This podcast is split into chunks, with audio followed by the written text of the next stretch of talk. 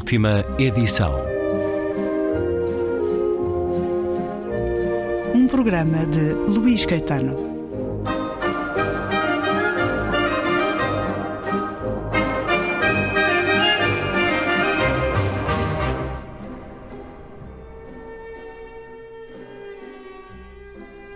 Sou irlandês.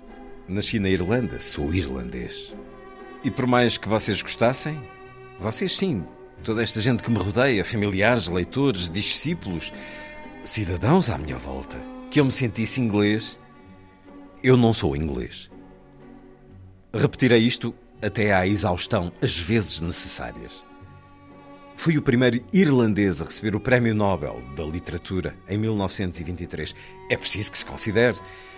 A minha língua primordial, materna, é o inglês. Mas eu sou irlandês. E apesar das minhas origens mais antigas, muito antigas mesmo, serem inglesas, eu sou irlandês. Talvez seja esta aversão que sinto a religiões enraizadas, ao catolicismo, ao protestantismo, a essas evidências que todos desejam que eu sinta. Realmente não sinto nada. E quanto mais me desenvolvo como escritor, mais irlandês me sinto e cada vez menos convicções e menos certezas tenho.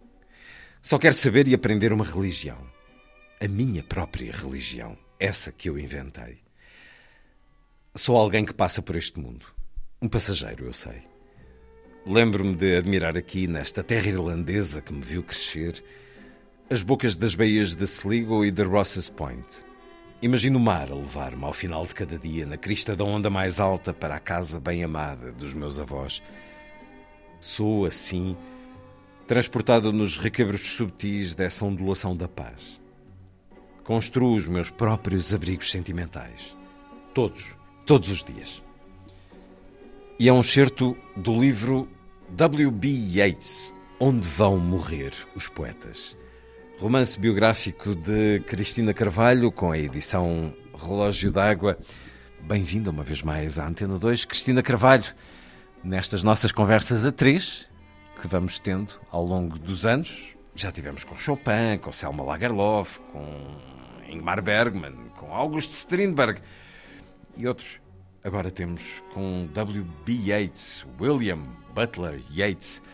E há uma frase uh, dita por si nesta relação confessional que tem nestes romances biográficos, que escreve com o leitor, dialoga com o leitor, para além de dialogar com os próprios biografados de forma romanceada, que diz que o escasso conhecimento que tenho de ti, dirige-se a Yeats e diz-lhe o escasso conhecimento que tenho de ti. Então, que mistério tem Yeats para si a ponto de lhe dedicar mais esta possessão literária se entregar desta maneira que só Cristina faz nesta série de eh, romances biográficos. Que mistério a levou a Yeats? Luís Caetano, muito obrigada por esta presença e esta uh, entrevista neste, no festival, no FLID, no Festival Literário do Douro, e que é sempre um prazer enorme e eu acho um grande privilégio ser entrevistada pelo Luís Caetano e sempre uma surpresa e sempre uma novidade. Muito obrigado. Então e o mistério Yates, qual é? o Mistério Yates é uma pessoa que eu conheço desde os 14 anos. Hum. Como é que foi o primeiro encontro? O primeiro encontro foi num livro de lendas celtas que me ofereceram nos anos, lendas celtas, porque eu tinha uma coleção de livros de lendas, de lendas do Oriente, lendas da, da, da, da, Espanha, lendas do, do Norte, hum. faz menção a Yeats, por causa da cultura celta, e, e, e fala, falava muito de Yeats. E, de, e, e, eu tive curiosidade nessa altura, uh, e a minha mãe era apaixonada da poesia de Yeats. Que, Natália Nunes. Natália Nunes. E, e, toda a vida eu ouvi falar de Yeats e tal, e bom, eu fui desenvolvendo e fui tentando conhecer, como conheci muitas outras pessoas, mas há umas que ficam no, ficam no nosso, permanecem no nosso corpo físico, além do físico envolve tudo, coração, cabeça, etc. Portanto, é o meu caso. Eu adoro Yeats. Pronto, houve esse encontro marcante, meio indireto aos 14 anos. E depois? Depois fui leitora da poesia de Yeats e tinha, tinha uma professora de inglês que também eh, amava Yeats eh, e ela também me apresentou, eh, introduziu muitos, muita da poesia de, dele né, nessa altura e fui, e fui realmente leitora, até, pronto, não estou aqui a armar ou, coisa, mas na realidade era, era em inglês que eu lia a maior parte da, da poesia de Yeats Pronto. Naquela altura eu tinha aulas de inglês em casa. Esses encontros com Yeats eram só os dois, não havia cá intermediário, não havia tradutor. Isso na poesia tem sempre muita força. Mas diga-nos então, Cristina Carvalho, porque é que vale a pena conhecer a vida e a obra? Dê-nos pistas para querermos seguir nesse apelo de Yeats, para além das leituras que temos. Bom, fisicamente é, foi-me sempre extraordinariamente atrativo e isso é importante. Falamos da beleza física. Exatamente, nem mais, da beleza física. Isso é muito importante para mim, é, porque quer dizer. Então, para... os, os, outros homens que biografou eh, foi também pela beleza? O Chopin, não, não. o Bergman, o Strindberg? Mas eu não estou a dizer que foi pela beleza, estou a dizer que há uma aproximação mais intensa se a pessoa for bonita. Mais sensual. Mais sensual, mas é isso faz parte. Há sensualidade aqui. Quando eu falo em entrega, há uma entrega sensual. Ah, ah, ah isso há, sem dúvida, sem dúvida. Tenho, tenho imensa pena não o ter conhecido, mas, mas pronto. Acaba por conhecê-lo desta maneira que a Cristina sabe, mas para além desse aspecto sempre benéfico da atração física, o que é que esta vida tem de especial? Esta vida tem de especial um imaginário fantástico que sempre me atraiu também. Portanto, tem um imaginário de, de, de, de florestas, de tudo o que envolva verdes e, e murmúrios de águas. Não são águas aos gritos, tipo oceano, não, são murmúrios e, e, e verdes, florestas, os montes, grutas, passarada da noite, uh, imaginações furtivas acerca de, acerca de tudo o que é possível, mas que realmente não é palpável, não é, não é perceptível, não existe. Em princípio, não existe aqueles seres fantásticos, uh, fadas, uh, sei lá, doentes, gnomos, uh, cães com sete cabeças, essa, essa, essa gente toda que não. É, é um. Isso para uma criança, que eu era na altura e adolescente mais tarde e jovem adulta mais tarde ainda, mas quer dizer, isso depende depois do tipo de personalidade de cada um. Na minha, isso ajustava-se lindamente, perfeitamente. E, portanto, eu tentei uh, aprofundar não só os, a mitologia celta, como ele foi o maior, o melhor intérprete, uh, pelo menos que, que nós conhecemos, deve haver mais com certeza absoluta, mas uh, que traduziu depois em poesia, numa poesia absolutamente sublime. Essas, essas fantasias todas, é porque ali tudo ligado à natureza, tudo ligado à natureza é impressionante. E depois estive lá e pude constatar, andei por lá pela Irlanda, pelos sítios dele. Ele é um símbolo da Irlanda de hoje? Eu acho que sim, acho que é um símbolo da Irlanda de hoje, sim. Mas a Irlanda, a Ilha Esmeralda, como é conhecida, é um reduto artístico impressionante. Tem escritores extraordinários. Um deles já foi convidado deste programa, o escritor John Banville. Teve com ele uma conversa na Irlanda para a escrita deste livro. Como é que foi esse encontro? O que é que ele lhe disse de Yeats? John Banville, pois conheceu todo para mim no dia 12 de junho de 2022 e tivemos uma tarde inteira a conversar uh, num bar uh, em Dublin. Uh, onde mais? Onde mais, exatamente, onde mais. de repente agora fugiu o nome do bar. Mas é engraçado. Um O'Shaughnessy qualquer. Sim, exato. Mas tivemos então uma tarde inteira a conversar sobre a literatura atual, a literatura europeia e a literatura irlandesa também. E já agora Yeats, não? Pois, e já agora Yeats. Uh, que ele considera uh, brutal o maior, quer dizer, não fosse ele irlandês também, mas não sei se é por isso que o John Banville não é pessoa para estar a dar. Eh, ele não é particularmente expansivo, é amável e poético até, apesar de ser um prosador, um romancista, mas uh, o que é que ele contou? As impressões. Ele não contou nada especial sobre Yeats. Uh, disse que ele, portanto, tudo o que ele referiu, todos os poemas que ele referiu eram exatamente os mesmos que eu gostava. Portanto, os que ele gostava eram os que eu gostava. Pronto. E, enfim, foi uma, não foi à volta de Yeats a conversa, foi, foi uma conversa mais, mais distribuída pela, pela literatura atual, efetivamente, e século XIX também. Eu falei, eu levei-lhe o meu livro anterior, que era o Strindberg, que é, que é o outro gênio, Augusto Strindberg, e, e, e, e ele vai lê-lo? Não vai, mas fica com ele, que é para. Um dia em que ele aprenda português, mas. Ou que o livro seja traduzido em inglês. Ora, essa. W.B. Yeats, Onde Vão Morrer os Poetas, foi um homem feliz? Foi um homem de bem com a vida? De bem com a vida, teve dias, como nós tinha dias. Naquilo que é considerado mais importante, o amor. Ele tinha um amor que eh, foi negado eh, pela senhora Maud. Maud Gone, sim. É aquela chatice de dizer eu gosto de ti e ela respondeu não. E ele acaba por ter depois outro relacionamento mais tarde, mas já não era a mesma coisa. Uh, isso, por exemplo, fez dele um homem infeliz? Não, eu quero dizer, fez o relacionamento com o Modgone, o relacionamento com o que realmente o tratou muito mal a nível afetivo. Não, muito mal, muito mal, não se faz. Não Cheio. Foram 30 anos de, de, de, de, situações duvidosas e de, de expectativas falsas esperanças. falsas esperanças, exatamente, falsas esperanças. E de facto eh, foi uma mulher que não foi nada, nada, nada afetiva nem simpática com ele. E, e, e, e isso o que é que lhe fez? Aliás, ela própria teve dois filhos que abandonou. Portanto, uma mãe que abandona um filho à nascença numa, numa, numa nursing, numa como é que se diz, numa pessoa, uma conta de crianças em França, quer dizer, por acaso a criança, o rapaz morreu antes dos dois anos, com uma meningite, mas depois teve uma segunda filha que fez a mesma coisa. Então, pronto, depois os anos passaram, ela não, essa filha não morreu e portanto, aquilo era uma relação horrenda.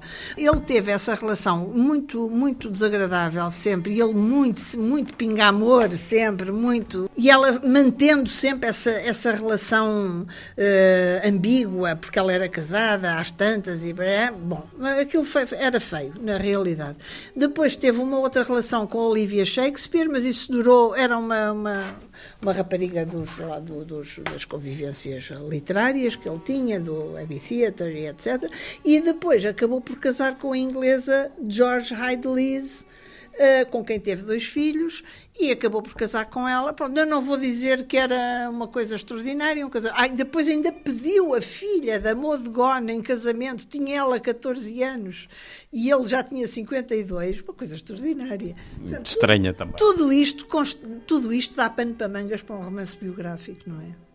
Estou aqui a ver a frase Onde vão morrer os poetas, afinal, que dá título ao livro, depois de nos dizer Homens e mulheres, deuses e anjos, bruxas, curandeiros e fantasmas, coelhos, coxos, árvores que se movem, sereias, tritões, seres marinhos impressionantes, mortes misteriosas, luzes no cemitério, conversas numa língua incompreensível, dias sem fim e noites roxas, músicas celestiais e canções desafinadas. Tudo isto era necessário dar a conhecer. Ninguém podia pensar que tais criaturas e acontecimentos não existiam, pois só um louco acharia isso impossível. Willie sabia também sobre a sorte dos poetas. Todos os que não cumprissem o seu destino num transe de nove dias jamais conseguiriam evocar, fosse quem fosse, e muito menos escrever. Isto é tudo tão misterioso, Cristina Carvalho.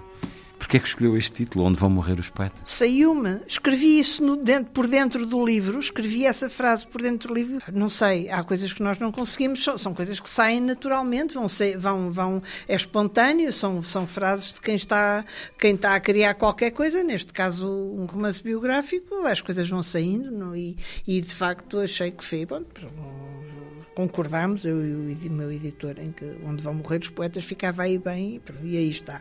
E aí está. Porquê? Não sei. Agora que ele era um sujeito místico e trans... Diz que ele falava com os mortos, coisa que a Cristina também faz. Pois. Eu? Sim. Eu falo com os Então? mortos. Ah, sim, pois falo. Sim, sim, sim, sim, sim. sim. Mas não, não é o primeiro estranho. O Strindberg também era assim. Strindberg também era um místico. É, sim, era, era, era. era.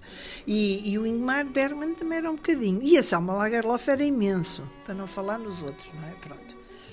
Mas, enfim, eu acho que isto é uma condição da, da, da humanidade, não é nada de. Porque, porque a morte é de tal maneira uma, uma abstração incrível que ninguém sabe o que é, que é, é bom que a gente aprenda a falar com os mortos, não é? Porque senão então estamos desgraçados. A Ilha do Lago Innisfree é um dos meus primeiros poemas e um dos que gosto mais. É curto, escrevi-o em 1888, foi publicado pela primeira vez em 1890. Uma inspiração recebida diretamente dos deuses celtas, que sabem tudo, portanto não sabem nada. Vinha eu a descer a Fleet Street, em Londres, num fim de tarde muito quente, poeirento, quando ouço inesperadamente um ruído qualquer vindo de muito perto, talvez de alguma janela, alguma varanda. Um ruído a fazer-me lembrar com tanta nitidez, com tão intensa e verdadeira presença, as margens do lago, lá onde me sentava e sonhava. A imagem da Innisfree ocupou todo o espaço da minha memória e de repente eu estava ali a adorar, a desejar-me a mim, à ilha pequena, ao lago, a tudo o que me fazia viver, a tudo o que suportava a minha tristeza, vinda das ausências do que eu amava realmente. Quando cheguei a casa, escrevi, de repente, este poema. Brotou de mim esse conjunto de palavras, brotou das minhas complicadas e estranhas células. O poema nasceu sem dúvidas, sem reparos, como sempre nasceram os gladiolos, todas as primaveras lá na minha terra. Tinha 23 anos quando o escrevi. Este poema, ainda hoje, está inscrito nos passaportes da Irlanda. Cristina Carvalho dar voz a W.B. Yeats. Este poema que temos a sorte de ter de o ter gravado por ele, já o passei no programa A Vida Breve, com uma voz que vem também lá de um recanto qualquer do imaginário, uma voz misteriosa, ela própria. É também o seu poema preferido de Yeats, Cristina Carvalho? Não é o meu poema preferido. Ago- Agora, eh, o, eh, aquele sítio onde ele, onde ele se sentava, onde eu estive também sentada, na, à beira do lago, com a ilha em frente, aquele sítio é demais. É, é, de facto, é, é de uma beleza transcendente e, e- e- e misteriosa. Eu só estive ali numa certa altura do ano, estive em junho de 2022. Agora, ele passava lá, ele passou ali muitos momentos, muitas temporadas da infância e adolescência, e jovem adolescência. E conhecia aquela paisagem e imaginava e fabulava situações à volta da ilha de Innisfree, foi lá, porque é uma ilhota, é uma coisinha, é, é pequeno. E ele, e ele, e ele imaginou muitas, muitas situações completamente fic- não é ser fictício, é, são, são imaginações, fantasias. Ah, havia uma com um homem que lá morava, um velhote, numa cabana, e que o velhote um dia morreu e, toda a ilha estremeceu e dela se surgiu um fumo eh, dourado em direção ao céu, quando, nessa altura em que o homem morreu. Isso realmente aconteceu, está documentado, agora não se sabe se morreu lá alguém, mas ele estava presente quando, quando isso aconteceu. Enfim, essa não é o meu poema preferido, eu gosto muito de Human Child, que eu não sei de cor todo, e eu quando lá estive nessa, nessa sentadinha, ali no, numa pedra, em frente à ilha, eu recitei, eu tinha um livro de poemas dele e recitei esse poema todo, só sei um bocadinho. Come away, human child, to the waters and the wild, with a fairy hand in hand, for this world is more full of weeping than you can understand. E já se pode anunciar o próximo? Quer dizer, eu até podia, Mas não quer. mas não quero, ainda, ainda é cedo. Vou a meio. Vou a meio. Eu não, não, não, não sei, não sei, tenho medo. Medo de quê? De perder o doente? Estou a escrever, então vou, pronto, Luís Caetano, eu vou dizer. Espero, não sei se vou concluir este ano, espero que sim. Tenho, tenho várias coisas muito interessantes em mãos, mas eh, outras coisas, mas vou, eh, não sei. Eh, Já não dá para voltar atrás, Cristina Carvalho. Eu estou a escrever e, e- e quero acabar, vou a meio, a infância A Adolescência e a Primeira Vida Adulta, da Paula Rego. Cristina Carvalho morde a mão, pensando, o meu Deus, o que acabei de fazer será certamente. Não lhe vou perguntar mais nada, fica aqui Sim. essa novidade. Será certamente um livro eh, desafiante para quem escreve, para quem lê. Sofrido, muito sofrido também, para quem escreve. Neste caso, eu. Para já, W.B. Yeats, Onde Vão Morrer os Poetas, romance biográfico de Cristina Carvalho, edição Relógio d'Água. Muito obrigado por mais esta conversa na Antena 2. Obrigadíssima eu, mais uma vez. I will arise and go now, and go to Innis free, and a small cabin build there of clay and wattles made. Nine bean rows will I have there, a hive for the honey bee, and live alone in the bee loud glade.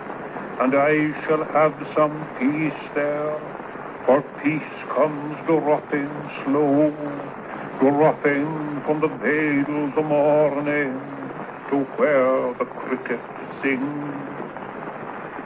There midnight's all a glimmer, and noon a purple glow, and evening full of the linnet's wings.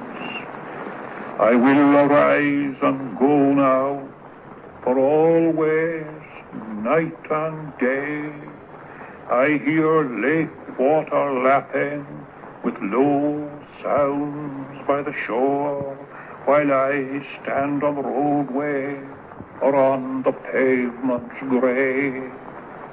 I hear it in the deep heart's core. Sim, partirei já. Partirei para Innisfree. E aí uma pequena cabana edificarei, uma cabana de argila e canas. Plantarei nove renques de feijão, e haverá uma colmeia, e solitário entre o rumor das abelhas viverei. E alguma paz desfrutarei, porque como lenta gota é a paz, desprendendo-se dos véus da manhã até ao lugar onde o grilo canta. Eis aí a meia-noite de esplendor, o meio-dia de fulgurante púrpura, e uma plenitude de asas cantantes o entardecer.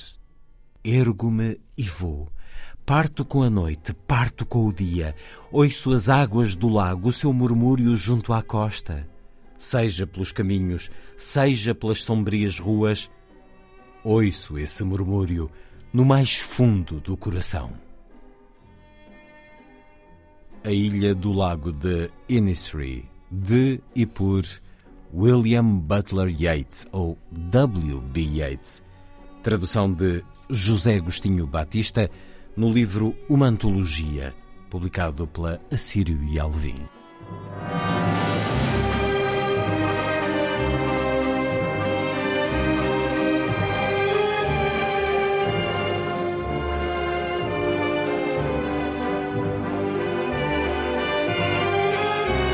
Última edição.